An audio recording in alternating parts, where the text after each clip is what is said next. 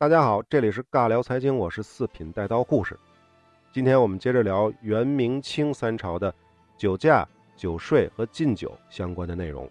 元朝比较简单啊，记录也比较少，因为元朝的时间也比较短。但元朝是专门设置了酿酒的国家机构，官府酿一担酒书钞五两，私人酿一担酒交税十两。什么意思呢？这就相当于是生产税，私人酿一担酒要交十两银子的税钱，大家可以算一下。一担酒是一百斤，交税交十两，那么摊到一斤上，差不多要交一百钱。一斤酒的价格呢是十分之一的税率的算的话，那就是说一斤酒的售价差不多就是一两银子。按照实际购买力来计算呢，元朝的一斤酒也差不多是一千块钱到两千块钱一斤。那也就是说呢，这元朝的酒价啊，跟南宋的价格差不太多。根据元代诗人刘申的《万户酒歌》中是这样说的。城中禁酿五十年，木断吹熟江东烟。雾中税增价于贵，举盏可尽官绵签。可见啊，这首诗里面就可以看出，在元朝，由于国家是整个垄断酿酒行业的，所以酒的价格非常的高。诗中的这个棉签是什么意思呢？就这个棉啊，绞丝旁上面一个民主的民，下面是一个日，这个字在古文当中呢，指的是穿铜钱的绳子。那就指的是钱的意思。这个棉签我不知道是说一贯钱再乘以一千呢，还是说一杯酒就是一千钱。但是总之肯定是表示这个价格特别贵。刚才说的这个还是生产税啊。刚才说的私人酿一担酒的价格要交十两银子的税，那么流通渠道还要收税，就是消费的时候还有个消费税。汉人呢是收十分之一的酒税，色目人呢只收三十分之一的酒税。这就进一步证明了元代的老百姓确实是分等级的。我们教科书讲过嘛，分四个等级。但是这里呢，只说了汉人是十分之一，色目人是三十分之一。那比他高的蒙古人呢，最高等级的蒙古人呢，那估计是不交税吧。最低级的就是那个南人，就是南方的汉人，这个也没有提到，不知道是什么意思啊，我没有查到，也有可能不让他们喝酒还是怎么样，这个不太清楚了啊。好，元代说完了，我们开始说说明代，说说明朝。从明朝开始啊，酒的这个政策了有了大的变化。主要呢就是政府首先一个呢不再设置专门的对酒的管理机构，也取消了酒的专营专卖，只是正常征税而已。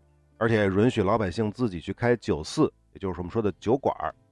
同时呢，也是为了方便酒商的贸易，再加上可能明朝在早期啊，在酒方面的税收压力并不是很大。所以呢，酒的税其实是很低的，这个就使得明朝开始酒的品种和产量大大的超过了前朝。根据《晚署杂记》中记载，烧酒每瓶呢零点零五两，就五十钱；黄酒每瓶呢零点零一九两，差不多二十钱；斗酒每坛零点二两，料酒每坛零点零四两。曲就是酒曲的曲的价格，根据《万历会计录》中记载。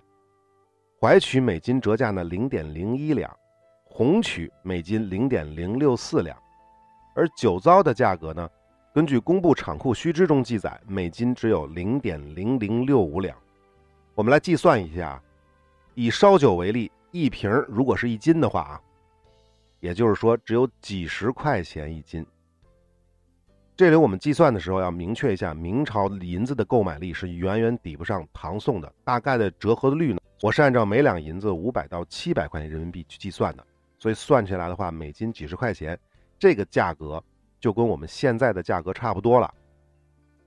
那么在高启的文章《京师苦寒》中记载，墨头酒价虽苦贵，一斗三百，谁能论？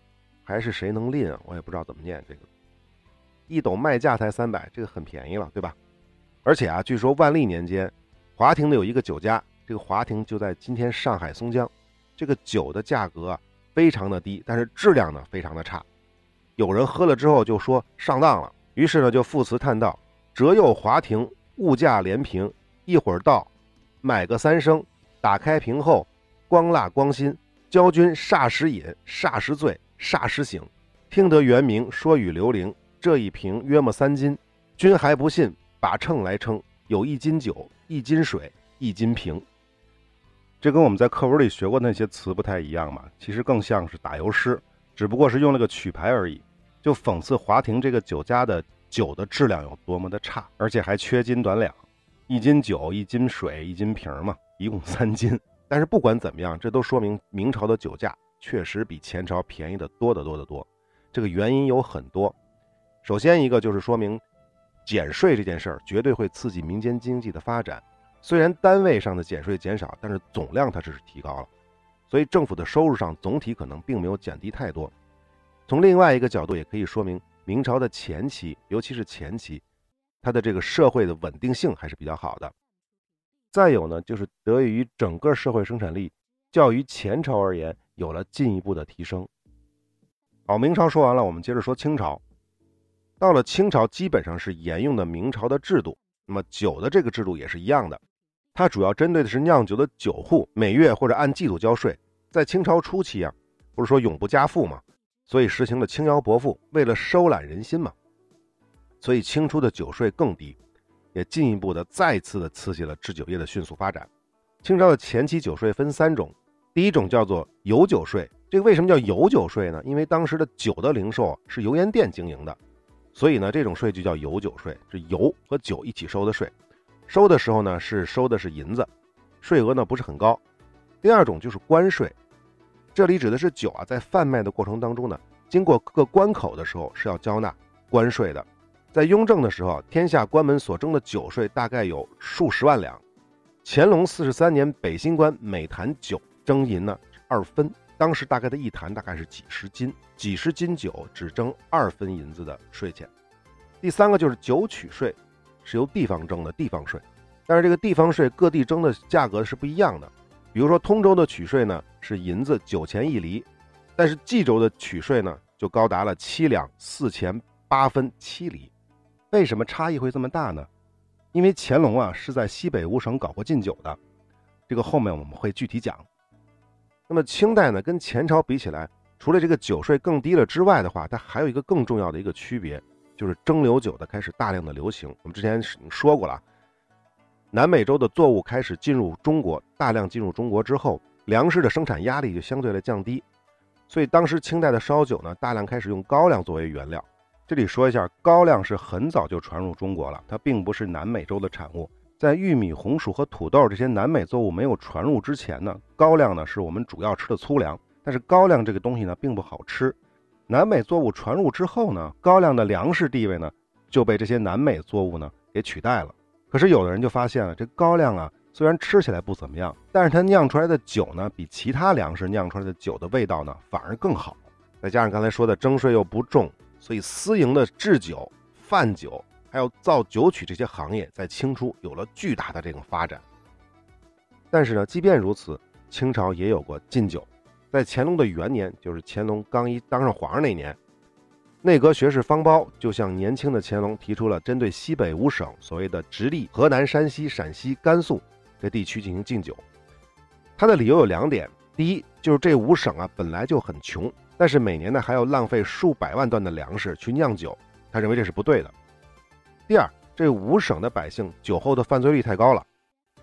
原话是：“载在秋审之策，时长二三。”这意思就是说呢，有百分之二三十的重大案件都是跟喝酒有关的。乾隆考虑了大半年之后呢，还真的冒失的出台了一个圣旨，命令这五省啊永禁造酒，永远禁止造酒，并且将如何处置酿私酒的人和违法官员的办法交给大臣们商量。这个圣旨一下，整个朝野就沸腾了。当时的刑部尚书孙家淦首先就跳出来反对，他的理由就是说烧酒用的是粗粮。而且呢，你一旦要是禁酒的话，就很有可能衍生腐败和走私。也就是说，只有这五省在禁酒的情况下，其他的省份的酒一样会通过走私的形式流入。那这个走私的过程当中呢，必然会滋生官员的腐败。孙家干的这个观点呢，非常的有道理，而且是非常的睿智的。一百多年后的美国禁酒令就验证了他的这些说法：走私和腐败在美国盛行，而且同时。黑帮也是在禁酒令期间大行其道。关于美国禁酒令呢，我们后面会专门去仔细的聊一聊。那么乾隆宣告五省总督进行讨论，结果呢，这五个总督全部都反对一概禁止的做法。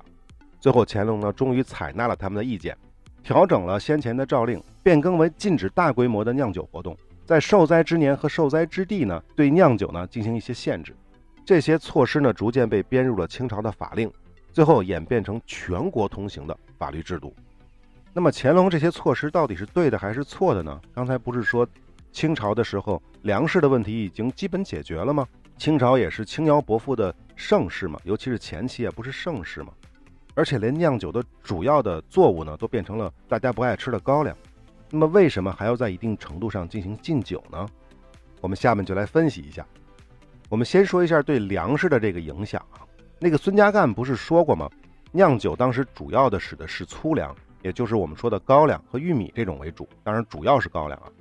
但是为什么还有人会反对浪费粮食而禁酒呢？这主要不是因为酿酒本身，而是因为制酒曲。因为酒曲的制作靠的不是玉米和高粱，靠的是大麦和小麦。根据文献记载，西北五省烧酒之坊，本大者分锅叠烧。每岁耗谷两三千担，烧坊多者每县至百余。这个比较容易理解啊，就是西北五省烧酒坊特别的多，每年都要耗谷子两三千担，烧酒坊在每个县里都有一百多座，所以呢，可见当时的生产规模是非常大的。因此呢，造酒所需要的采取业也非常的兴旺。河南是盛产小麦的，根据文献说呢，耗费麦粮者，莫如采取为最甚。凡直隶、山陕等省需用酒曲，类皆取自于豫。每年二麦登场后，富商巨贾于水陆码头有名镇集，广收麦时，开坊采取，号麦西社数千万担。这个文字的意思非常简单，就是耗粮食最多的，所谓耗粮食就是耗大麦和小麦最多的就是这个采取，就是制取这个行为。直隶就是现在的河北，山陕就是山西和陕西这些省份用的酒曲，全都是来自于河南。每年大麦、小麦收获之后，这些富商巨贾就跑到水陆码头，就开始收这些麦子，干嘛呀？干嘛呢？就是开这个作坊去采取制取，每年要耗费大麦、小麦数千万担。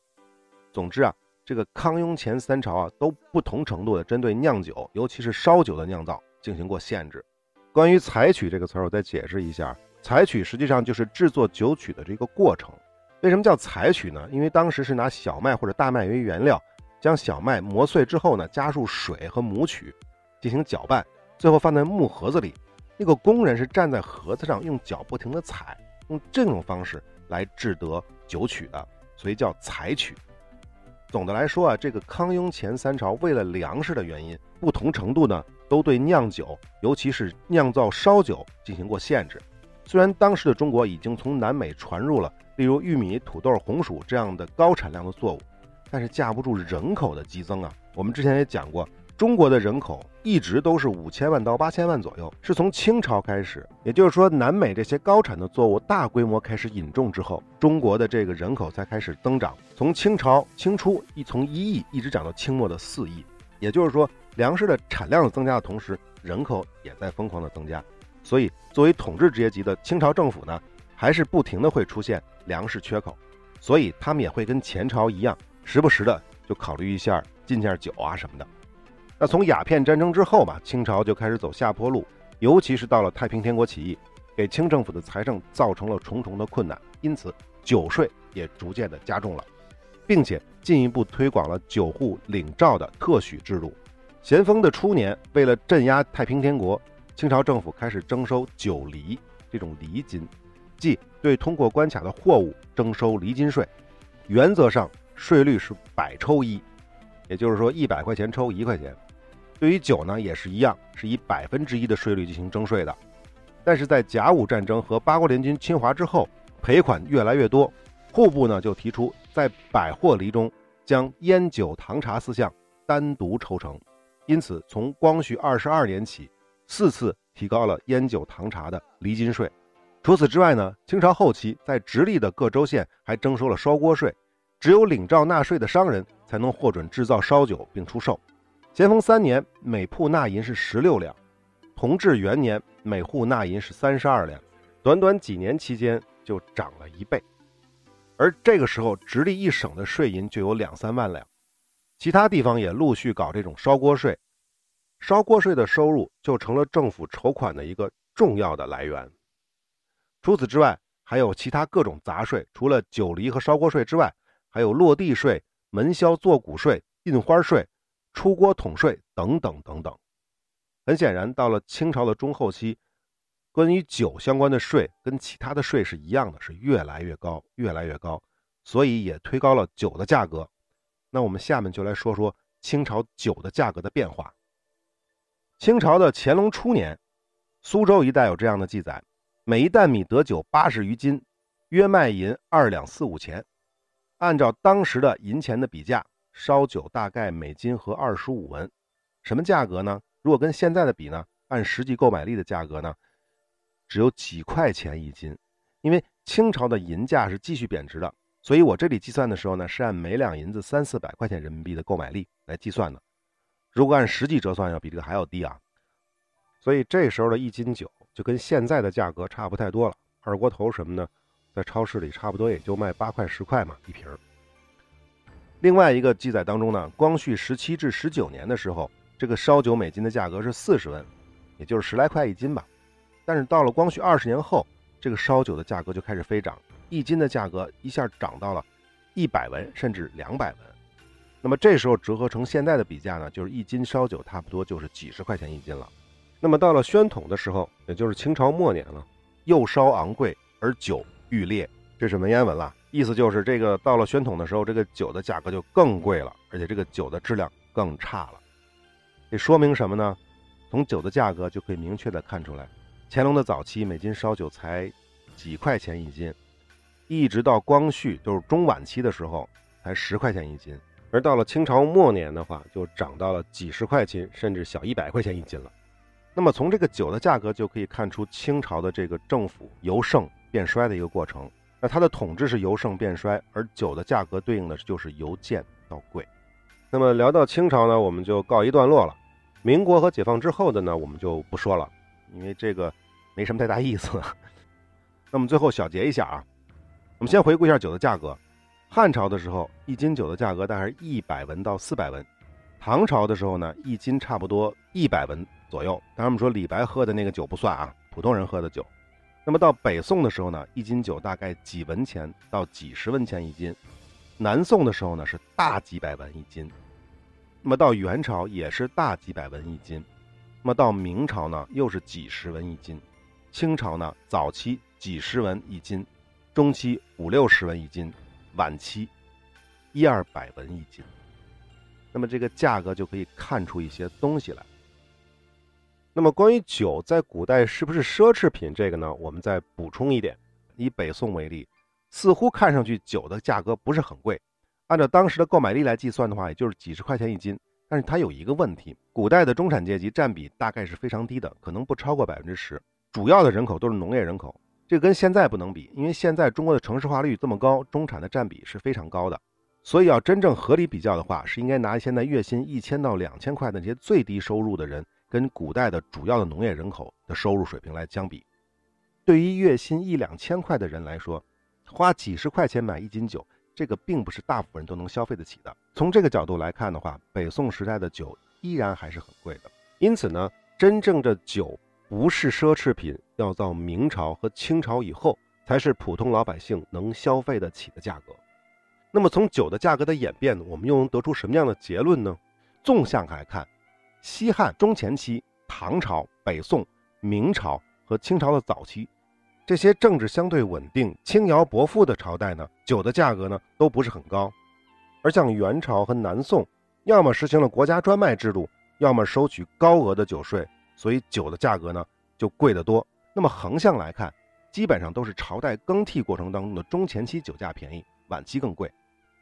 所以这个逻辑就很简单了：社会越稳定，老百姓有的吃，就一定有喝酒的需求，同时。国家的收入也是相对比较稳定的，所以也不会对酒征过高的关税，更不会垄断经营、垄断专营，这使得酒的市场供需两旺。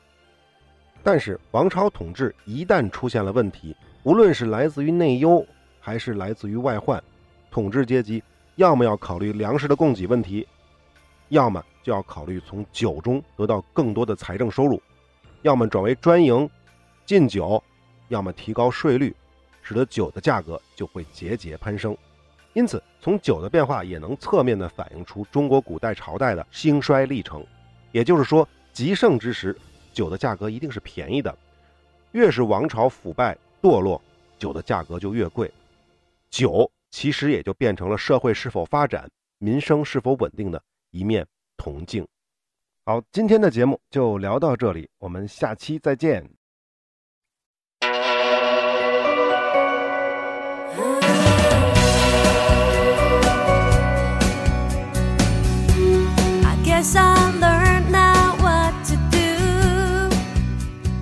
如果您是新用户，想收听以前完整的内容，请到荔枝 FM 搜索播单“尬聊财经”，尬是尴尬的尬。此外，我们在蜻蜓 FM 上也同步更新，但是蜻蜓 FM 上的内容是不全的，大家可以通过节目内容的序号进行区分。好，重复一遍，收听我们之前的完整内容，请到荔枝 FM 搜索播单“尬聊财经”。想要与我们互动。请在评论区留下您的宝贵意见，也可以关注我们的微信公众号。小金运营的微信公众号是“疯狂奖学金”，小钱运营的公众号是“钱蹦儿”，金钱的钱，蹦蹦跳跳的蹦，再加一个儿化音的儿，钱蹦儿。我的个人微信公众号就是“四品带刀护士”，在微信中搜索“四品带刀护士”就可以了。这个公众号上不会有太多的内容更新，一般会放一些彩蛋的音频或者是新节目的预告。好，欢迎大家评论转发，这就是对我们的最大支持。